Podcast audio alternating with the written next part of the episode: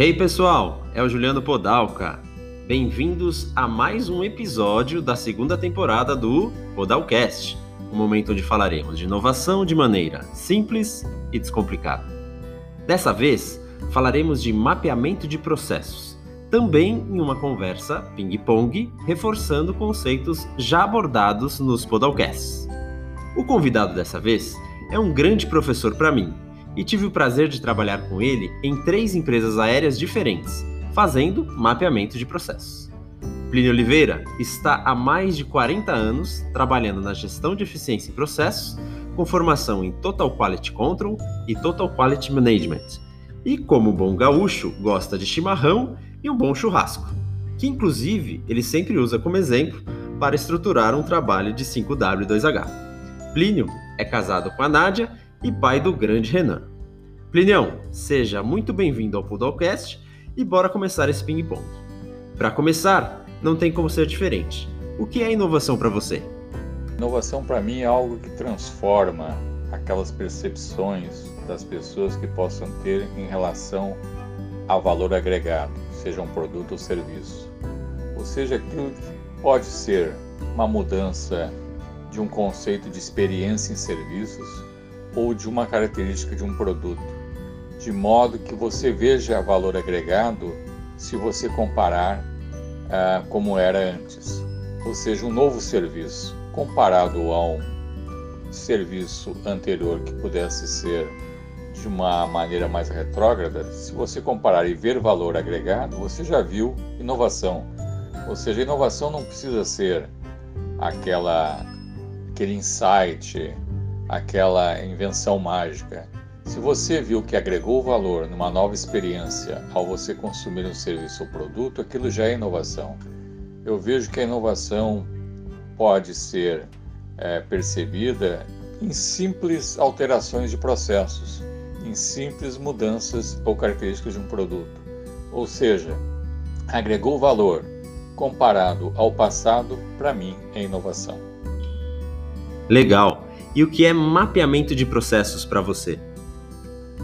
Mapear processos é você identificar as atividades e tarefas executadas para um serviço ou produto, identificando quais são os fornecedores é, que alocam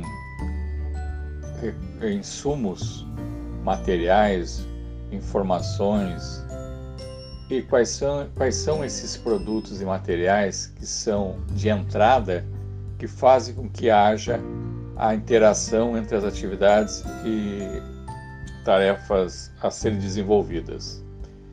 Sendo que, se eu estou identificando a origem e os fornecedores, através depois de identificar quais são as atividades e tarefas que estão sendo feitas para um produto ou serviço, as mesmas têm que ter um cliente, tem que ter clientes ou segmentos de clientes. E quais são as entregas oriundas desse processo, em termos de qualidade, custo e prazo. Se eu consigo ter essas cinco respostas, fornecedores, insumos, atividades sendo desenvolvidas, clientes e quais são as características esperadas pelo, pelos clientes em termos de qualidade, custo, atendimento e prazo, eu estou então mapeando processos de uma visão simples, respondendo cinco perguntas. E como podemos unir mapeamento de processos com a inovação? A interação entre inovação e mapeamento de processos para mim, é uma interação umbilical. No momento que eu faço mapeamento de processos e através desse mapeamento de processos eu consigo identificar melhorias em relação aos meus fornecedores, aos meus insumos, às atividades e tarefas na qual eu gerencio e faço parte. E eu consigo identificar também melhorias em relação a essas entregas oriundas desse processo de qualidade, custo, prazo e atendimento para os clientes existentes ou novos, Se após eu ter mapeado o processo eu fizer melhorias, eu estou implantando inovação. Não é aquela inovação disruptiva, né, que possa mudar totalmente o produto ou serviço, mas na busca da eficiência de processos, eu estou fazendo inovação. Pode, inclusive, dar um, uma outra titulação, melhoria contínua, mas o ato de você redesenhar um processo na busca da eficácia e da eficiência é um vínculo umbilical de inovação. Por isto que a inovação muitas vezes ela é oriunda de mapeamento de processos. Porque quando você vai ver aquilo que está sendo entregue como serviço ou produto, você começa a mapear, a identificar e fotografar oportunidades de eficiência. Muitas vezes levantando tarefas e atividades que não agregam valor.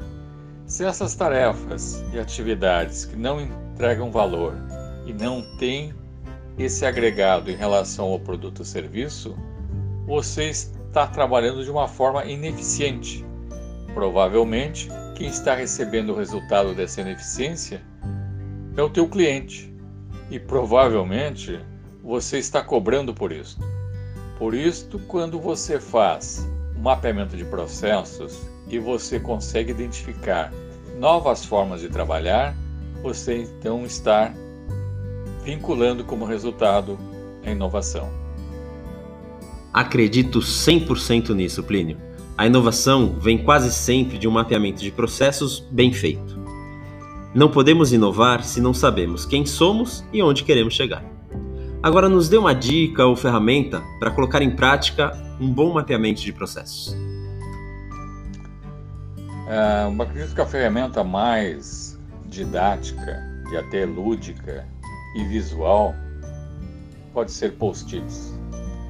Quando você reúne um grupo de pessoas é, com o objetivo de mapear processo, você pode começar utilizando a chamada técnica CIPOC: Suppliers, fornecedores, inputs, insumos, processos, entre aspas, atividades e tarefas, e na sequência perguntando quais são os clientes e quais são, quais são as entregas que você tem em relação àquele produto ou serviço.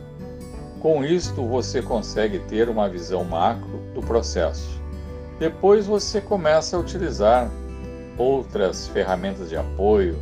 Hoje você tem softwares na internet, fazendo uma propaganda aqui, merchandising, tem o Miro.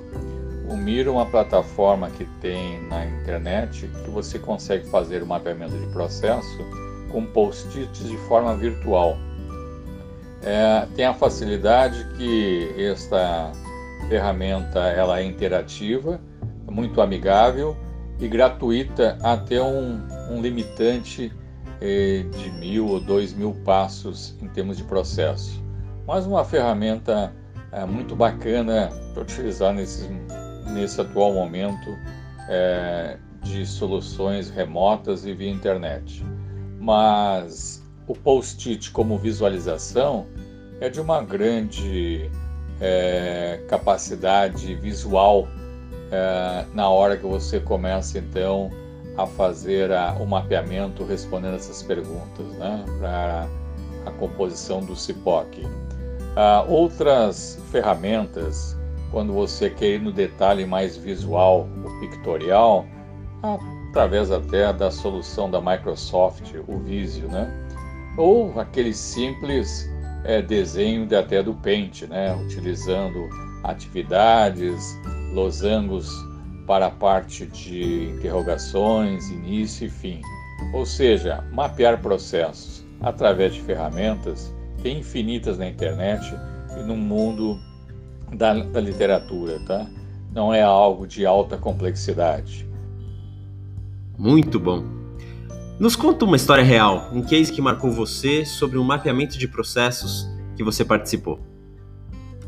Ah, existem vários estudos ah, ligados a mapeamento de processos que dizem o seguinte: que no mínimo existem quatro processos. No mínimo, para, uma mesma, para um mesmo produto ou serviço. No mínimo existem quatro. O processo na qual a liderança, o chefe, o gerente, o diretor acha que acontece daquela forma, porque um dia ele realizou daquela forma. Então existe esse processo que o chefe acha como acontece. Existe aquele processo que pode estar descrito no manual, num procedimento operacional padronizado POP, numa instrução técnica ou norma, ou seja, aquele segundo processo para a mesma atividade ou serviço que está documentado.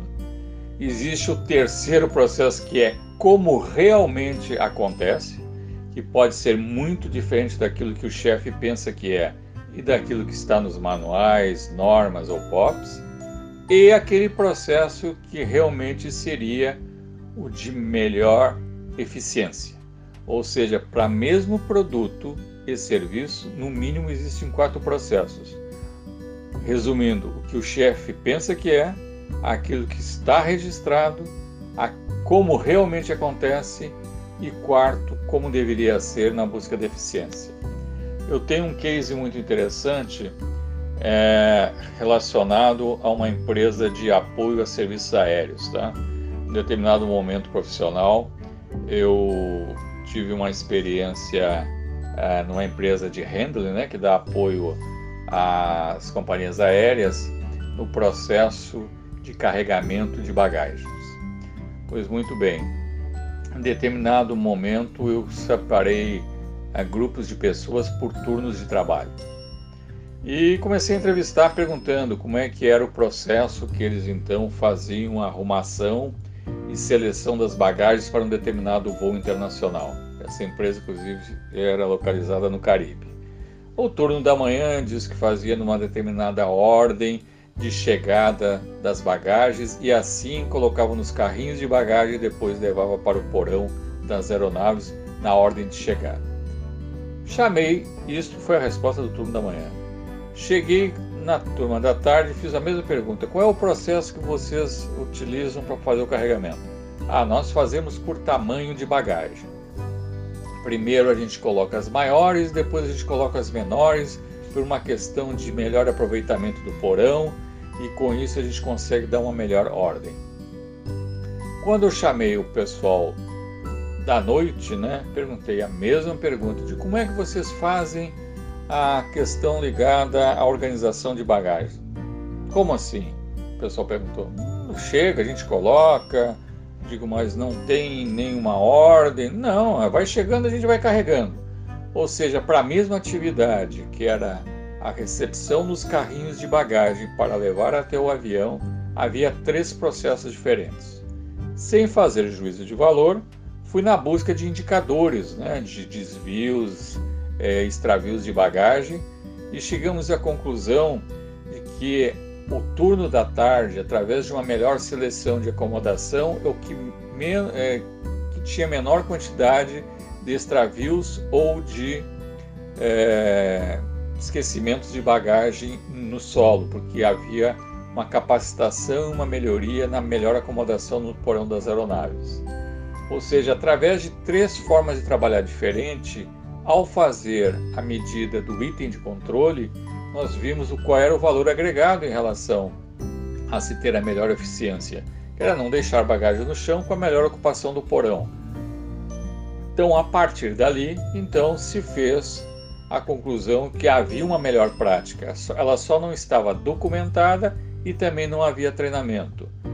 A observação que eu faço também é muito clara não adianta você fazer a melhor documentação possível em relação ao manual, norma, instrução prática ou procedimento. Você tem que registrar, mas o mais importante é compartilhar aquilo que está escrito para com quem realmente desempenha as atividades e tarefas, porque é através deste tipo de impregnação da informação registrada que você faz com que aquilo vire um hábito e que haja então a padronização em relação às atividades da melhor forma de se executar um processo. Legal. Essa do Caribe eu não estava, mas tive o prazer de ver isso acontecer em outras empresas com você e foi muito bacana.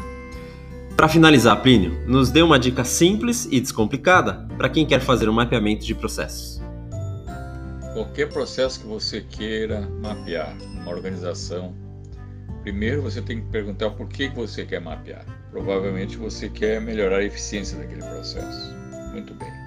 Com base nisto, pessoal, se a atividade, esse processo acontece em determinada área em campo, vão a campo falar com as pessoas.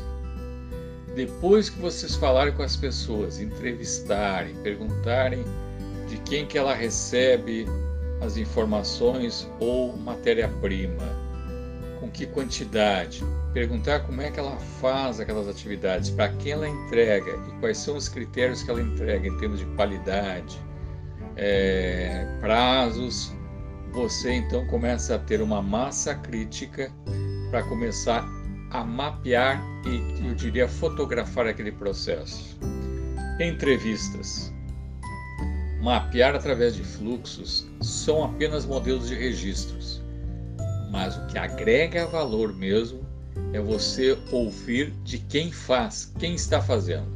Depois que você tirar essa, fizer essa radiografia de onde está acontecendo aquele processo, você até pode fazer uma comparação com o que estaria escrito nos manuais, instruções técnicas ou normas, para depois perguntar, inclusive, para a liderança, como é que ele acha que aquele processo é executado. A partir dali, então, você vai ter uma gama de oportunidades de fazer melhoria naqueles processos. Ou seja, pessoal, interajam com quem faz. Pode ser um clichê, mas é a ponta de quem realiza os processos que sabe como ele é feito e, inclusive, é ali que se tem grandes listas de ideias para a melhoria dos processos. Ou seja, no momento que você está mapeando, você já está aproveitando para ter a ideia dos operadores daquele processo de melhorias barra inovações naquele processo. Esta é a minha dica simples, dentro de um contexto que hoje pode ser até rotulado como Lean, ou esse Lean Manufacturing, que tem essa abordagem toda de marketing hoje como gestão de uma nova ferramenta, nada mais é do que mapear processos na busca de eficiência, eliminando atividades que não agregam valor. Muito obrigado. Plinião, eu agradeço muito a sua participação aqui no Podalcast e a todos vocês. Espero muito que o reforço desse conceito possa ter ajudado a responder a pergunta por que inovar? Não deixe de nos escutar, curtir e comentar. Até o próximo episódio. Fiquem bem!